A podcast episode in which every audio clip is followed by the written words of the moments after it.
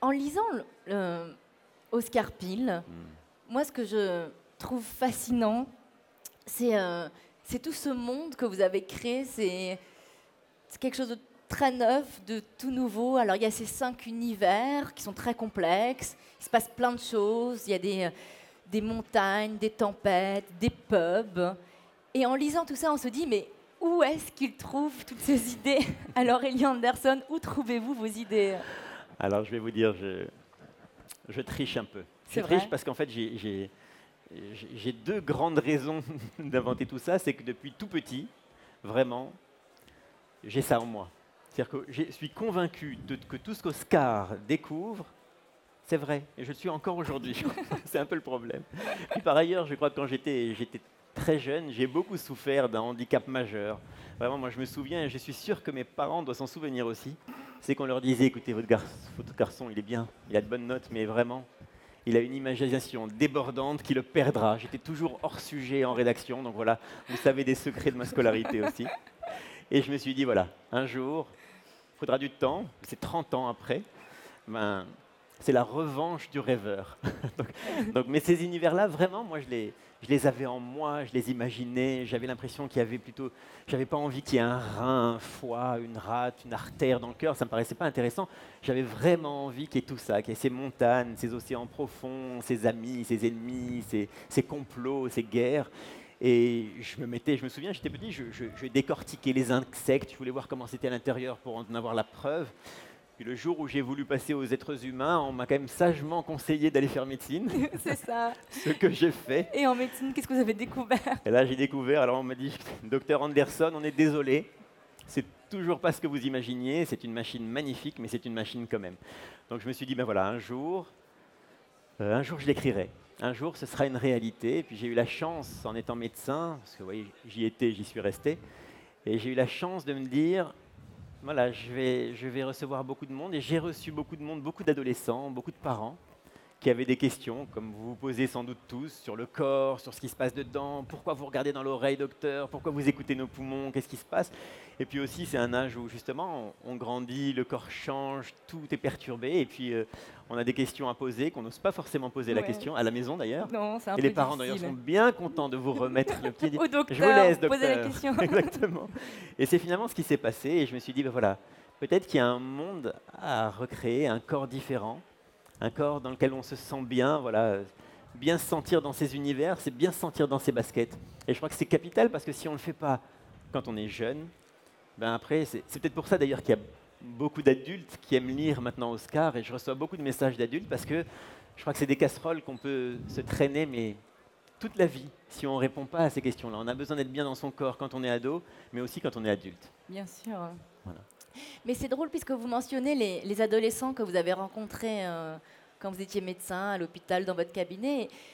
Et y a, je pense que les questions qu'ils vous ont posées, elles, euh, elles se retrouvent effectivement dans ce troisième tome parce qu'il y a un thème central qui est l'amour, puisque Oscar a- est un adolescent maintenant, plus un jeune adolescent, c'est un adolescent, alors il découvre les filles, il découvre effectivement toutes ces choses très compliquées, très difficiles à comprendre.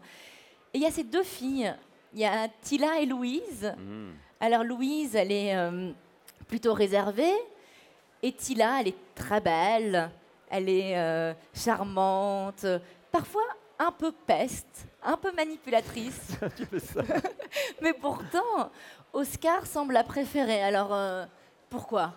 Qu'est-ce que vous voulez que je vous dise? Moi. Ça, ça traversera toutes les générations, je crois. Je crois que les garçons, on est bêtes.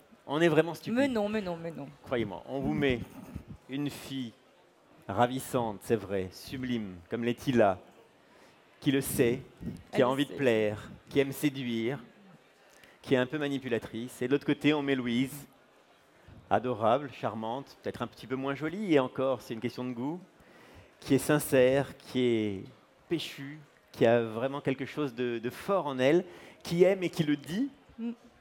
Et alors là, je peux vous dire, 99,9% des garçons vont dire Louise, c'est ma meilleure amie, et Tila, je lui cours après. ça, mais vous êtes- ça, ça, c'est inévitable. Alors c'est vrai que c'est- un peu ce qui se passe en général, mais qu'est-ce que vous voulez? Je crois que ça change avec le temps. C'est-à-dire que quand on grandit, on, finit par s'intéresser à, des, filles super comme Louise. Donc voilà, il y a un espoir pour toutes les Louises, mais bon. Il y a un espoir, effectivement, pour les Louises. Et puis, et, puis, je crois que de toute manière, il y a aussi la revanche des Louises. C'est ça, il faut se méfier. Le jour où on s'intéresse à elles, ben, les Louises, elles nous disaient ben, Mon vieux, fallait y penser avant. Exactement, c'est trop tard. on se retrouve sans ça. Il y a une autre question que je voulais vous poser, c'est que jusqu'à présent, hmm les romans pour les adolescents, ils sont euh, largement dominés par euh, les anglophones. C'est ceux qui sont adaptés au cinéma à plusieurs reprises, de nombreuses fois.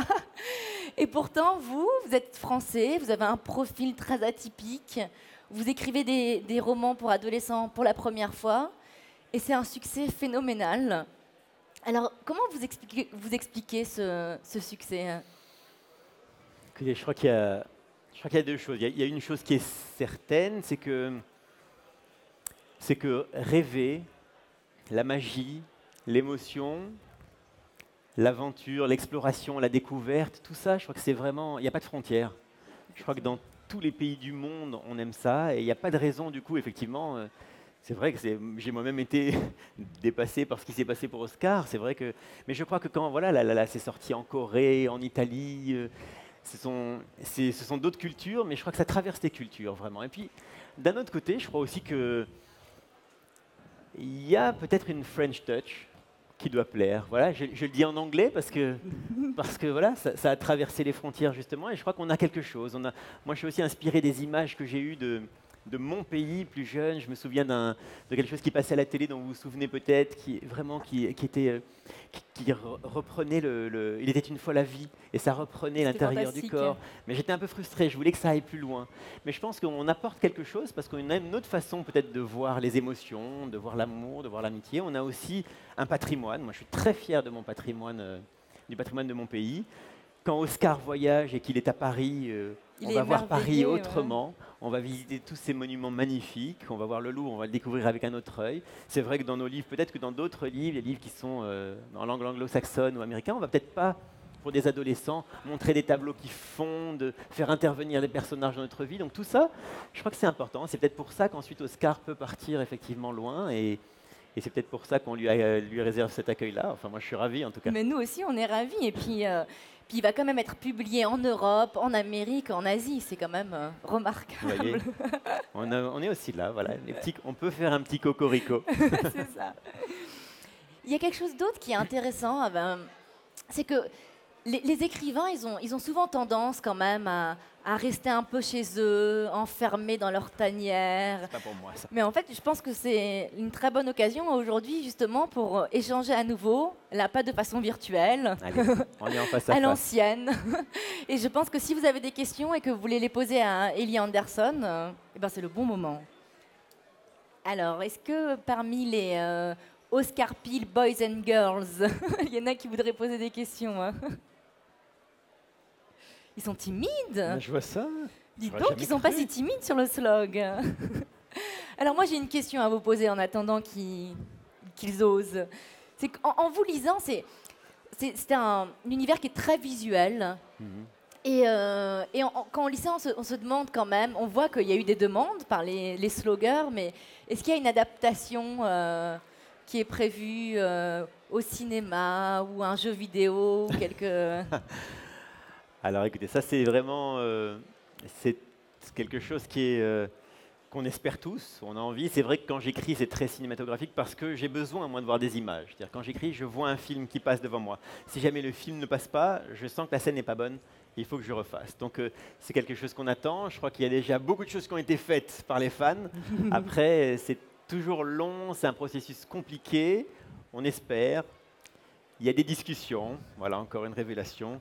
Euh, et, dès qu'il sera temps d'en dire plus, on le fera et je crois que vous serez les premiers à savoir. D'accord. Ah. Oui, alors il y a une dame. Est-ce que vous pouvez lui passer le micro? Comment est-ce que vous avez construit cet univers justement d'Oscar Peel Vous êtes, euh, c'est votre enfance, comme vous avez dit tout à l'heure, mais Oscar, comment est-ce qu'il est né? Bah, c'est vrai qu'on a toujours, on, se demande toujours si c'est pas une partie de notre vie qui est dedans, si c'est pas notre enfance qu'on a vécu. Moi, je, crois qu'on est de toute manière, quand on écrit, Et il y a beaucoup d'écrivains en herbe d'ailleurs, ça je le sais, parce que je, lis des choses formidables, des romans qui sont bien meilleurs que les miens sur le slog. Hein. je peux vous dire qu'il y a des choses formidables. Évidemment. Et je me rends compte que on est des éponges, vraiment. On est, j'ai jamais conscience d'écrire des choses de ma propre vie, de mon environnement. Et en même temps, il y a ces choses qui étaient en moi depuis très longtemps, pour l'histoire, pour les personnages. J'ai toujours le sentiment que ce sont des choses nouvelles et finalement, vous savez, il y a des gens qui lisent et qui me disent Mais ça, c'est tout à fait toi ce petit blond grassouillé, c'est tout à fait toi. Ce qui est très drôle, ça correspond tout à fait à ce que je suis. Et, et d'un tout un tas de choses qui arrivent, qui sont là et qui sont vraiment. Je pense qu'on est vraiment des éponges dans la vie. On s'imbibe de tas de choses et ensuite on les ressort d'une façon ou d'une autre en fonction des circonstances. Et puis je crois aussi que les personnages se mettent à vivre tout seuls. Ça, c'est un phénomène qui m'échappe complètement. Il y a des moments où j'ai envie de leur faire dire quelque chose et il n'y a rien à faire. C'est une autre réplique qui sort, c'est une autre circonstance qui sort. Il faut dire aussi que je, j'essaye d'imaginer au maximum mes personnages. Avant de démarrer le livre, je fais des fiches. Je fais une fiche sur eux depuis leur naissance jusqu'à leur mort. Alors on ne saura pas tout dans les livres, mais en revanche, ça leur donne une tonalité différente, un caractère bien trempé. Par exemple, les, les jeunes médicus qui sont en, exploration en permanence dans l'initiation avec Oscar, que sont Iris, euh, euh, Sally, euh, Hayden, tout ça, tous ces gens-là, ils ont des caractères très différents. Hayden est très timide, il est un peu renfermé, même s'il est très courageux. Sally est un vrai garçon manqué. Iris est un petit despote qui est là, toujours en train d'imposer ses volontés. Voilà, toutes ces choses-là, en fait, elles viennent parce que le personnage a été très construit au départ, mais d'où vient ce personnage? C'est une question que je me pose encore jusqu'à la fin. J'ai pas envie d'imaginer la fin, j'ai pas envie de quitter Oscar, mais voilà, ces personnages-là sont là, ils existent. Peut-être qu'ils existent aussi euh, grâce à tous ces sloggers et à tous ces fans qui, lisent, qui leur donnent une vie. C'est pour ça aussi que imaginer Oscar en film, c'est assez troublant. Parce que beaucoup disent j'ai envie, mais j'ai pas envie. Et c'est vrai que je comprends tout à fait ce que ça veut dire. C'est parce que quand euh, on a une image après devant soi, on n'arrive plus à imaginer soi-même et à créer des personnages comme on a envie de les créer. Je pense que si on interroge trois lecteurs, 10, 1000 lecteurs, ils ont tous un visage différent pour les personnages. Et c'est ça qui est très drôle. Et c'est ça qui est très bien aussi. C'est une façon de vivre l'histoire soi-même. Et avec un film, on a peut-être moins l'occasion, mais c'est pas grave. S'il y en a un, on se consolera. on voit des regards approbateurs ici. oui, très bien. Il y aura combien de tomes? Alors, il y en aura normalement cinq, puisqu'il y a cinq univers. Voilà, parce qu'Oscar va grandir, va découvrir, il va. Il, a, il vient de découvrir le, Ambry, qui est l'univers de la reproduction, avec ses champs de fleurs, avec les temples ovaires, VERT, bien sûr, sur le dessus des collines et tout. Et dans le quatrième et cinquième, il va découvrir Génétis, qui est l'univers de, l'information, des gènes, de la communication. Et il va découvrir aussi euh, qui est le dernier univers. Là, il faut être plus grand, plus adulte, il faut être plus mûr. C'est très complexe, c'est dangereux. Il va même découvrir un univers qui, n'est pas un sixième univers, mais qui est un univers qui, un monde qui traverse un petit peu tous les autres univers, comme, euh, comme le faisait le grand réseau interuniversel de Valentine. Ça s'appelle Sensoria. Sensoria, c'est l'univers des sens, c'est la vue, l'odorat, l'ouïe, tout ça. Et il y a des connexions qui sont là un petit peu partout, qui vont beaucoup l'aider dans sa progression, qui vont en même temps lui mettre des obstacles, qui vont être utilisés par les pathologus. Voilà, donc c'est un univers à part, mais qui fera partie des quatrième et cinquième tomes. Et ma foi, on est déjà en train de me dire, et le 6, et le 7, et le 8. Je crois qu'à un moment donné, il y a une fin, et il faut accepter qu'il y a une fin, même si je n'ai pas du tout envie de l'envisager. Et si, ma foi, Oscar un jour doit grandir, avoir des enfants, qui sait, peut-être qu'il reviendra dans un tome 22, mais je crois pas. Pourrait-on envisager euh, une histoire sur Vitali Sur? Sur euh, le papa d'Oscar. Sur Vitali Ah, sur Vitali. Il y en a déjà une. il y en a une qui est dans mes petits tiroirs, qui est dans. Il y a, il y a beaucoup d'histoires autour d'une histoire toujours. Et puis j'ai je suis très attaché à l'univers. Moi, c'est mon personnage préféré, pour tout vous dire. Voilà, c'est un personnage qui n'est pas dans le livre, mais c'est un personnage qui est très présent. Il est très présent dans la tête d'Oscar. Bon, il est mort, voilà, il est mort, donc on ne va pas le voir en chair et en os. Mais Vitali, c'est quand même lui qui va pousser Oscar dans ses retranchements. C'est lui qui est là derrière. C'est lui qui fait vibrer encore Célia, qu'on le veuille ou non, parce que Célia, elle vit une fausse histoire d'amour avec l'homme avec lequel elle est et on s'arrache tous les cheveux en se disant mais comment elle peut être avec Barry Comment Voilà, c'est ça. Cassiopée est là pour dire voilà ce qu'on ferait bien à Barry. Mais non. Voilà. Et donc il y a d'autres choses et Vitali est très présent. Il a eu un passé très intéressant. C'était la première grande épopée des Médicus. c'est lorsque le prince noir, donc le prince des Médicus, était, le prince des Pathologus était encore vivant, était encore présent, il n'était pas encore enfermé, il était très puissant, il se battait, et il y a eu toute une épopée. Il y a eu un avant, il y a eu un avant Oscar. Il y a eu ensuite 13 ans de pause où les Médicus se sont presque endormis, et là, maintenant que le prince noir se réveille, qui s'échappe du Mont Noir, et maintenant qu'il est là en liberté et que le danger revient, il y a une nouvelle épopée qui est en cours avec beaucoup d'espoirs qui sont fondés en Oscar. Mais il y avait cette histoire-là, et elle sortira à un moment donné, ça c'est sûr, on y aura droit. Est-ce que ce sera dans le tome 4 ou le tome 5 Est-ce que ce sera à côté? Il y a aussi toute l'histoire, il y a l'encyclopédie extraordinaire du marquis Alphonse, moi qui me fascine, sur toute l'histoire des Médicus que j'ai envie d'écrire aussi en parallèle. Donc il y a beaucoup de choses qui sont là et qui seront intégrées ou qui seront à côté selon, l'humeur, selon l'envie, selon, selon ce que ça donnera. Voilà. Ah ben voilà, on a une question juste devant. Qui c'est qui a fait le fantastique euh, teaser au début euh, du meeting Ce formidable trailer que vous avez vu là, il ne s'est pas contenté de le faire. Alors, il y a toute une équipe autour de ça. Il y a Léonard, d'abord Léonard Anthony, qui est un grand compositeur aussi. Il a créé la musique d'Oscar Peel, celle du premier et du deuxième. Il l'a un peu modifiée, c'est sur un même thème, vous allez voir. C'est une musique originale. Donc voilà, on peut applaudir Léonard Anthony, qui a fait une très très très bonne musique. Et derrière toutes ces images, il y a évidemment il y a Sébastien, il y a Daniel là, il y a Romain toujours, King Romain toujours présent, l'incontournable. Et il y a tous ceux qui sont là en train d'assister. Il y a aussi des, des Pixelcraft, qui est une, une- une firme qui s'occupe des images de synthèse. Il y a vraiment beaucoup de choses. Il y a des gens qui travaillent dessus pendant des mois et des mois, on ne s'en rend pas compte. Pour faire vraiment une minute et demie, c'est un boulot énorme. Donc vraiment, moi, je les remercie parce que ça m'a... Et je crois que j'ai eu. En voyant ça la première fois, j'ai eu l'émotion presque d'un film. Je, je trouvais Tout que c'était tellement extraordinaire, tellement bien fait. Et il y a des gens qui travaillent en Inde là-dessus, qui ont travaillé ici d'arrache-pied. Ils se sont vraiment démenés. Donc bravo, bravo pour la musique et pour les musinages. Et ils seront sans doute là pour la suite. Des fois qu'ils auraient voulu se reposer, maintenant ils savent, non plus, plus la possibilité. Bonjour. Bonjour. Euh, je voulais savoir, euh, donc, euh, dans, dans le dernier, euh, pourquoi vous avez choisi spécialement euh, le, Louvre, le musée du Louvre, pour emmener euh, toute la classe? Enfin, Qu'est-ce que vous, ça vous. Quelle, est l'inspiration pour euh, spécialement le Louvre? Enfin, voilà, C'est la question que je me je posais. J'aime les musées, mais je crois que s'il y en a un qui me transporte complètement, c'est le Louvre. C'est vraiment, j'ai eu la chance d'en voir beaucoup ailleurs, avec un charme qui est propre aussi à la culture et à la façon dont les gens ont envie de voir leur propre culture dans leur pays. Mais je crois que le Louvre, c'est quelque chose d'absolument fatigant. D'abord, le bâtiment lui-même est magique. Je trouve que c'est voilà, un pan de notre histoire.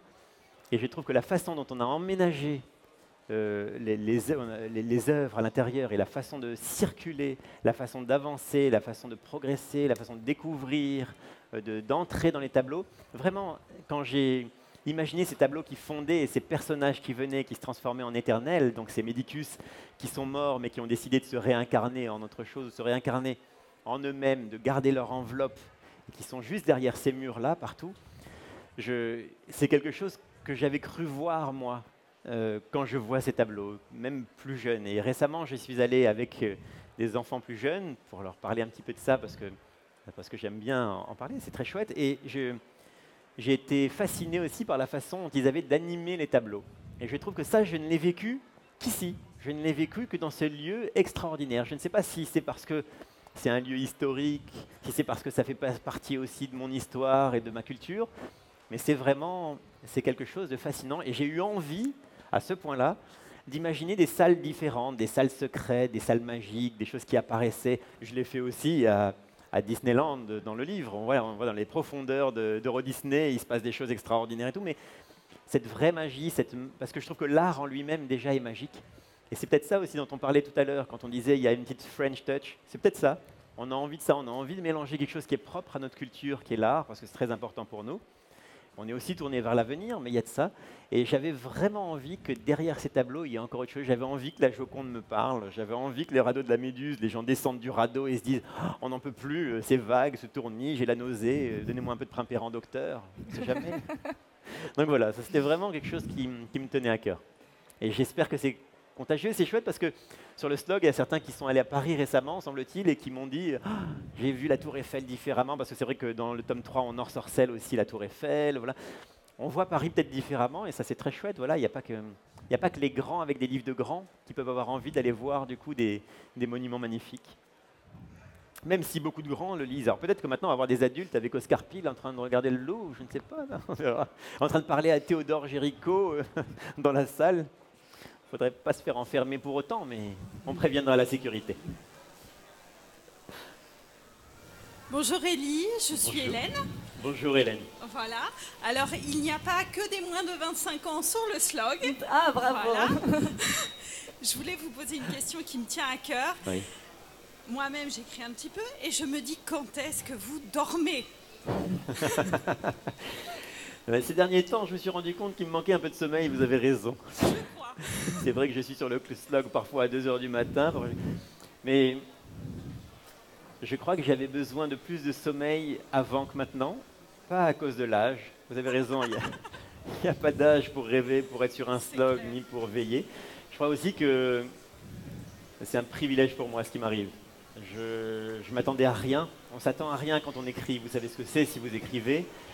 Enfin, on écrit au départ pour soi, bien sûr. hein. On, a, on a aussi une écriture un peu hum, égoïste, nombriliste, on a envie de se faire du bien. Après, on a envie de partager, sinon il ne faut pas publier, bien sûr. Mais euh, je crois que c'est un vrai privilège parce que aujourd'hui, et, et grâce justement à mes, à mes éditeurs, à mon agent Susanna Léa, à Léonard Anthony, donc des gens qui m'ont porté, qui ont cru en moi, ben, je- j'ai le droit de faire ce qui me plaît. Je ne sais pas si vous. Enfin, si, je pense qu'on est tous comme ça, à se dire euh, on aimerait faire ce qu'on aime. Je crois que chaque jour, quand je me réveille après peu d'heures de sommeil, comme vous dites, je, me dis quelle chance. J'ai une chance inouïe. C'est quel bonheur. Je, tiens à me le dire, même si je l'oublie. Je m'en souviens dans la journée, je me dis tiens, ce matin, tu t'es pas dit ça. Tu vas te le répéter. Je me le dis à haute voix. Donc c'est, je crois que ça nous porte. Quand on est transporté comme ça et quand on est porté par cette motivation, par cette envie, par. euh, alors peut-être effectivement si les choses on peut jamais dire ce qui se serait passé si l'histoire n'avait pas été celle qui s'est écrite. Mais donc voilà, j'ai eu beaucoup de chance qu'Oscar plaise aussi et qu'il y ait ce retour et que ça parte ensuite à l'étranger, qu'il y ait peut-être un film un jour. Bon voilà, toutes ces choses-là, c'est vrai que c'est important. Mais au départ, c'est j'aime ce que je fais. Je, je pense que je le réalise aussi parce qu'il y a le slog et tout ça. Parce qu'il y a ce retour, parce que je suis là ici, parce que je vous vois, parce que vous me parlez, parce que vous me faites l'honneur de venir. Vraiment, je ne suis pas en train de vous caresser dans le sens du poil. C'est vraiment un honneur pour moi. Et c'est aussi ce qui donne sens à ce que je fais. Et c'est ce qui fait que j'ai besoin de moins de sommeil, peut-être. Voilà. Donc apprêtez-vous à très peu dormir. D'accord? Est-ce qu'il y a d'autres questions? Voilà, il y a Oui. une autre question à nouveau. Avec le tome 3, l'action s'est déplacée. Dans le tome euh, 4 et 5, on va revenir exclusivement aux États-Unis. On verra de- du pays. Non, dans, le tome 4. Alors, c'est vrai qu'avec le tome 3, j'avais envie que ça vienne chez nous. J'avais envie d'être à- en France, même si dans les origines de Célia et de la famille d'Oscar, il y a du sang français. Il y a une tante française qui est là. C'est même elle qui leur donne euh, leur très jolie voiture. Toinette, qui est une Twingo aux États-Unis. C'est quand même assez rare, non? J'ai même porté les. Vous voyez, on ne défend pas qu'Apple, on défend aussi Renault. Mais voilà, j'avais très envie, non, blague mise à part, j'avais très envie que ça se passe aussi chez nous, pour tout ce qu'on a dit tout à l'heure. Et dans le tome 4 et 5, comme ça prend une ampleur quand même mondiale, c'est l'humanité qui est en danger, avec le danger qui monte, avec euh, le prince noir, ses acolytes, ces, ces terribles armées qui vont déferler, vous verrez. Euh, on va devoir voyager, on va devoir partir, on va devoir s'exiler pour certains des personnages, on va devoir se séparer. Ce sera assez déchirant, il y aura des choses voilà, de cet ordre-là. Et donc on va voyager, et on ira un peu partout dans le monde.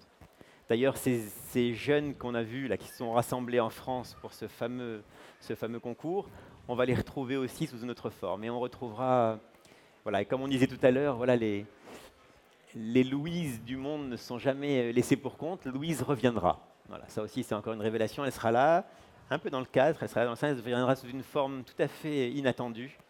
Mais ça, je vous laisse découvrir. Je crois qu'il y avait une autre question, voilà, juste ici.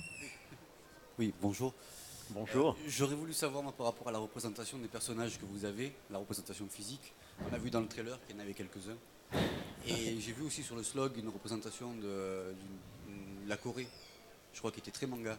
Oui, c'est vrai. Est-ce que ça vous parle en fait Est-ce que vous reconnaissez vos personnages là-dedans? Alors, dans, dans le, le trailer, oui, enfin, dans ce film-là, je, reconnais un peu. D'abord, je reconnais Oscar parce qu'il est de dos. je remarqué. Donc, on ne voit pas vraiment son visage, ça laisse encore beaucoup d'imagination. Mais euh, la maturité des personnages dans ce trailer, ça a été vraiment travaillé, vraiment très longtemps. Et j'ai un petit peu participé à ça. Enfin, ils, m'ont très gentiment euh, euh, fait prendre part à la chose. Donc, c'est né un petit peu avec, avec Oscar et avec le livre, très en- amont, donc ça va. Les couvertures, c'est un peu différent. Dans les autres pays, c'est vrai qu'en Italie, par exemple, il, est, déjà plus, euh, plus brutal. Il a un côté un peu brut, un peu truc, mais un peu fort. Il est déjà très, très homme, euh, grand adolescent.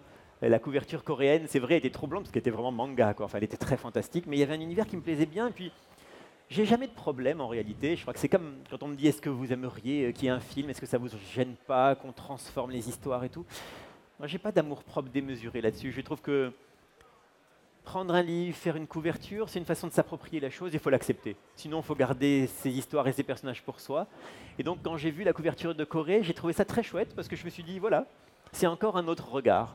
Je suis sûr que, voilà, j'ai vu aussi des dessins de, de Violette ou des différents personnages sur le slog ou alors sur des forums ou sur des sites qui se sont faits un peu en parallèle du slog officiel. Et j'ai vu des images qui étaient finalement euh, très chouettes, super, et très chouettes parce que elles étaient euh, dessinées avec le regard des, des gens qui s'approprient. Donc, ça ne me dérange pas parce que je me dis, de toute façon, c'est plus à moi, c'est à tout le monde. C'est euh, Oscar voyage avec tout le monde, et si jamais il prend un autre visage, tant mieux. Ça veut dire que ça, veut dire que ça génère des tas de choses. Donc, euh, Est-ce qu'il y a une dernière question Par ici? Ah, je crois qu'on est en train de Ça déborder. D'accord. Eh ben, écoutez, merci beaucoup, Elie Anderson. C'était vraiment un plaisir. Merci infiniment d'avoir été là, à tout le monde. C'est un grand plaisir.